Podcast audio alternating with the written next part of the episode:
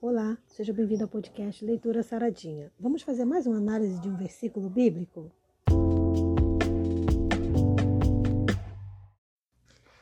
Em Atos 8, verso 13, nós lemos assim: E creu até o próprio Simão, e sendo batizado, ficou de contínuo com Felipe, e vendo os sinais e as grandes maravilhas que se faziam, estava atônito.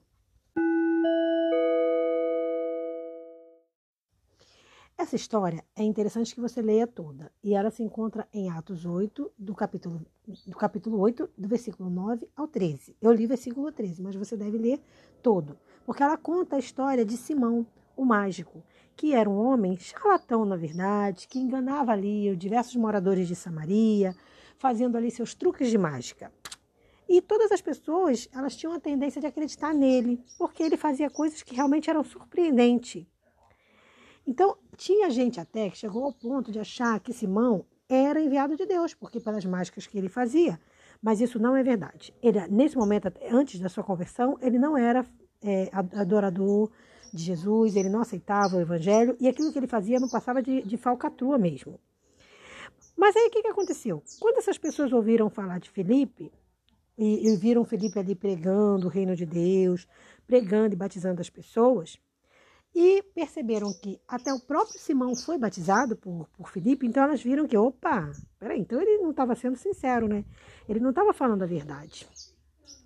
E entenderam que ali se tratava de um ilusionista que nada mais fazia do que se aproveitar da boa fé das pessoas, enganando as pessoas. Isso existe até hoje, né? Hoje as ferramentas ilusionistas são outras. Tem gente que usa a internet, tem, outra, tem gente que usa outras ferramentas, mas é tudo sempre com o intuito de enganar as pessoas, né? O bom da história é que Simão, quando ele se encontra com Felipe e recebe o evangelho, ele aceita.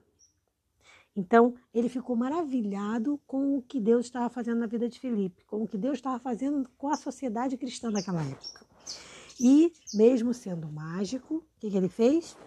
ele soube perceber, até porque, principalmente por ser mágico, ele soube perceber que o que Felipe fazia não era mágica, era algo muito maior, era algo sobrenatural, era algo divino, era um milagre. E aí ele aceitou isso e aceitou ser batizado e aceitou o poder de Deus na sua vida. Então ele, ele abandona as falsas ilusões e começa agora a viver a verdade do Evangelho. Qual a lição maravilhosa porque são muitas. Se você quiser fazer pesquisa, você vai ver que são muitas lições que a gente tira desse texto.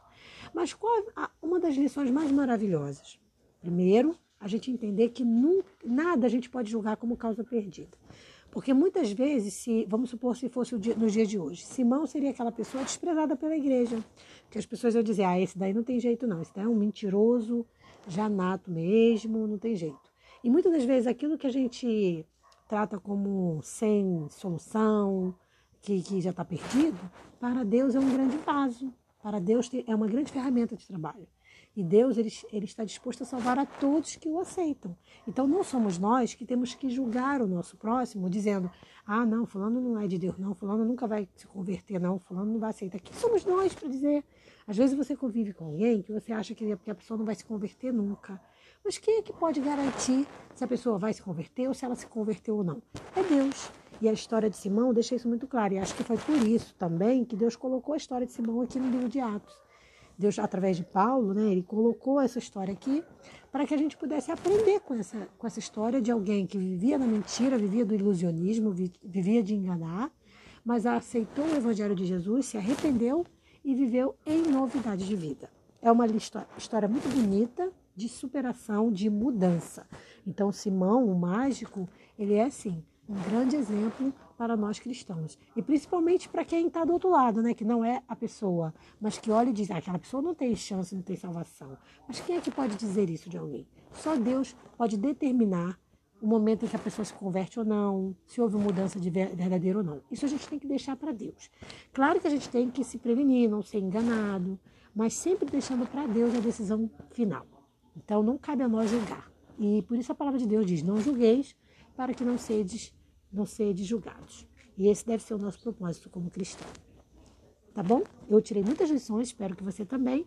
E te convido para o nosso próximo encontro aqui no podcast. Um forte abraço. Paz.